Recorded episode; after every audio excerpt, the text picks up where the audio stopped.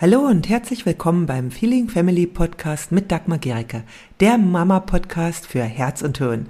Hier geht es um ein bedürfnis- und bindungsorientiertes Familienleben, in dem auch du nicht zu kurz kommst und auch deine Kinder nicht. Ich wünsche dir viel Freude beim Hören der nächsten Episode. Wir haben vereinbart, dass die Kinder am Tisch sitzen bleiben, solange noch einer ist. Und dann stehen sie einfach auf und halten sich nicht an unsere Vereinbarung. So oder so ähnlich höre ich das relativ häufig. Jetzt ob es nun um den äh, Tisch, um Sitzenbleiben am Tisch geht oder um Medienzeit oder auch um andere Dinge, wie zum Beispiel, wenn man vom Spielplatz geht. Ganz oft sagen dann die Eltern, wir haben doch vereinbart. Und die Kinder halten sich nicht dran. Die erste Frage, die ich dann stelle, ist, habt ihr das wirklich vereinbart? Also war es eine Vereinbarung oder hast du eine Regel gesetzt? Und dieser Unterschied ist ganz, ganz wesentlich. Und wenn du den nicht beachtest, wirst du häufig Streit haben, der gelöst werden könnte, wenn du da anders rangehst. Ich möchte jetzt dir mal den Unterschied erklären zwischen einer Vereinbarung und einer Regel und wann eine Vereinbarung, also was wirklich eine Vereinbarung ist und wann du besser eine Regel setzt und dann auch dazu stehst. Wenn du dir nämlich selber nicht sicher bist, was es ist, und du zu einer Regelvereinbarung sagst, dann wirst du wahrscheinlich auf Widerstand deines Kindes stoßen. Ja, weil das ist natürlich eine Unklarheit. Was ist eine Regel? Eine Regel ist etwas, was quasi von oben kommt. Ja, also das ist etwas, wo wir, was wir quasi erstmal serviert bekommen, wie zum Beispiel im Straßenverkehr. Im Straßenverkehr gibt es Regeln. Zum Beispiel die Regel, dass wir an einer roten Ampel halten sollen. Ja, egal ob jetzt als Fußgänger oder als Autofahrer.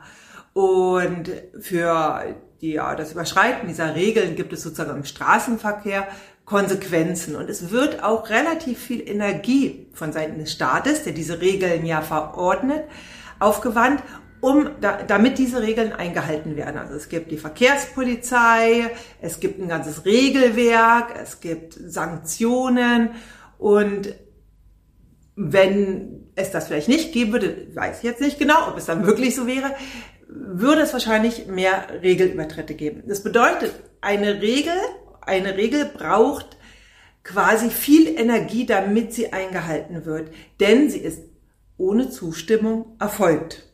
Das ist also etwas, was eine Regel ausmacht. Und Regeln gibt es in unserem, ja, ich sag mal, gesellschaftlichen Leben einige. Ja, da sind erstmal Gesetze, sind in der Regel Regeln. Also das sind eben einfach Regeln. Und wenn wir die nicht befolgen, dann kann eben eine Strafe folgen. Auch in der Schule gibt es Regeln. Ja, die sind in der Regel eben nicht, also die sind selten mit Einverständnis der Schüler erfolgt. Und Regeln werden eben vor allem in größeren Zusammenhängen ähm, geschaffen. Also in Zusammenhängen, wo wir eben nicht direkt miteinander kommunizieren können. Also es wäre natürlich echt schwierig, wenn hm, wir an der Ampel da warten, also oder gesagt, es gibt keine Ampel, äh, wir warten an der Straße und wollen rüber und die Autos fahren und fahren und fahren und fahren und fahren und fahren und wir wollen rüber und versucht dann sagen, hey, hey, es wäre nett, wenn du mal hältst. Ist schwierig. Deswegen gibt es natürlich in solchen Zusammenhängen Regeln. In der Familie gibt es auch Regeln. Ja, so zum Beispiel, ich gebe mal ein Beispiel für eine Regel, wäre zum Beispiel nicht in eine offene Steckdose fassen. Ja, wäre jetzt eine Regel. Oder äh, bleib bei mir an der Straße bei kleinen Kindern. Also bleib bei mir an meiner Hand an der Straße. Und auch da, bei Regeln geht es oft um Gefahrenvermeidung. Also wir wollen einer, äh, uns nicht einer Gefahr aussetzen, also einer Gefahr von Leib und Leben. Oder eben auch äh, Dinge, die, wo etwas kaputt gehen kann. Auch da braucht es manchmal Regeln. In anderen Bereichen wiederum helfen Vereinbarungen besser. Ja, so zum Beispiel, wenn du jetzt einen Arbeitsvertrag abschließt, dann schließt du eine Vereinbarung ab. Ja, also es kommt keiner, der dich zwingt, jetzt diesen Arbeitsvertrag abzuschließen, sondern du schließt mit deinem Arbeitgeber eine Vereinbarung ab über eine bestimmte Anzahl von Stunden, die geleistet werden, äh, welches Entgelt es gibt. Also das sind im Grunde Verträge. Verträge sind Vereinbarungen und die haben wir quasi im Großen, wie bei Arbeitsverträgen, bei Mietverträgen und bei auch natürlich vielen anderen Dingen im gesellschaftlichen Leben, wo wir in Interaktion miteinander treten. Auch in einer Klasse kann es natürlich Klassenvereinbarungen geben. Eine Regel wird oben vom Lehrer gesetzt. Wenn aber der Lehrer sich jetzt mit den Schülern zusammensetzt und sagt, hey, was braucht ihr, um euch hier wohlzufühlen? Und jetzt schauen wir auch, was brauche ich, um mit euch gut arbeiten zu können? Lasst uns mal den Rahmen festlegen. Dann wären das Vereinbarungen. Und auch dazu gehen immer mehr Schulen über, gemeinsam Vereinbarungen zu finden. Denn das, und das ist das große von, äh, Geheimnis von Vereinbarungen, denn das, was die Menschen miteinander festlegen, hat eine viel höhere Erfolgsquote. Regeln werden leichter übertreten. Vereinbarungen haben eine innere Motivation der Teilnehmer und Teilnehmerinnen, sie auch einzuhalten. Und jetzt kommen wir nochmal zu dem Beispiel am Anfang. Also die Kinder sitzen am Essenstisch, haben schon fertig gegessen. Die meisten Kinder, für die ist Essen einfach etwas, okay, in den Magen rein, aufstehen zur nächsten Tätigkeit. Die Erwachsenen haben oft im Kopf, ach, es ist schön als Familie zusammenzusitzen, zu reden. Da gibt es eben unterschiedliche Erwartungen und auch Bedürfnisse. Gut, und oft ist es so, dass die Eltern vielleicht auch gedacht haben, sie machen jetzt eine Vereinbarung, indem sie gesagt haben, äh, Kinder, ich wünsche mir einfach, dass wir zusammen am Tisch sitzen und ähm, deswegen wünsche ich mir, dass wir alle sitzen bleiben, bis alle gegessen haben. Und das ist dann für viele Eltern eine Vereinbarung, ist aber eine Regel. Und Kinder begreifen das auch so. Und eine Vereinbarung wäre, wenn wir jetzt sagen würden, hey, ich genieße es wirklich sehr, zusammen mit euch am Tisch zu sitzen. Ich sehe, dass ihr gerne aufsteht, dass ihr gar nicht so gerne sitzen bleibt, wenn ihr aufgegessen habt. Fällt euch ein, wie wir an dem Punkt zusammenkommen können. Für mich ist es nämlich so, wenn ihr aufsteht und durchs Wohnzimmer tobt, durch die Küche tobt, dann kann ich nicht mehr mein Essen so genießen, dann wird es laut und ich habe gern Ruhe beim Essen.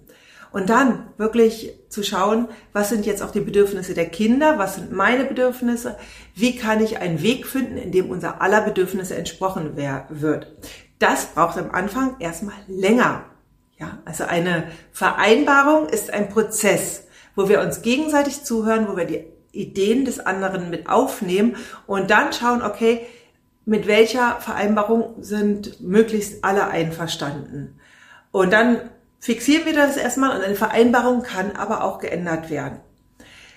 Wenn wir jetzt da eine Vereinbarung gefunden haben für das äh, abendliche Essen, kann die ganz unterschiedlich aussehen. Es kann, also da gibt es so viele Möglichkeiten. Es kann sein, dass die Kinder anschließend in ihre Zimmer gehen, damit die Eltern weiter in Ruhe essen können. Es kann aber auch sein, dass die Kinder sagen, okay, dann, äh, wenn es euch so wichtig ist, dass wir am Tisch bleiben, dann äh, nehme ich mir was zu malen und male am Tisch. Oder ähm, die Eltern erzählen etwas, was auch für die Kinder interessant ist. Ja, oft ist es so, dass Erwachsenengespräche für Kinder ja nicht ganz so spannend sind. Also das kann unterschiedliche Ideen dann dabei rauskommen. Und dann natürlich schaut man, funktioniert das? Und wenn es funktioniert, dann ist das etwas, wo die Kinder eine hohe Motiv Eigenmotivation haben, das einzuhalten.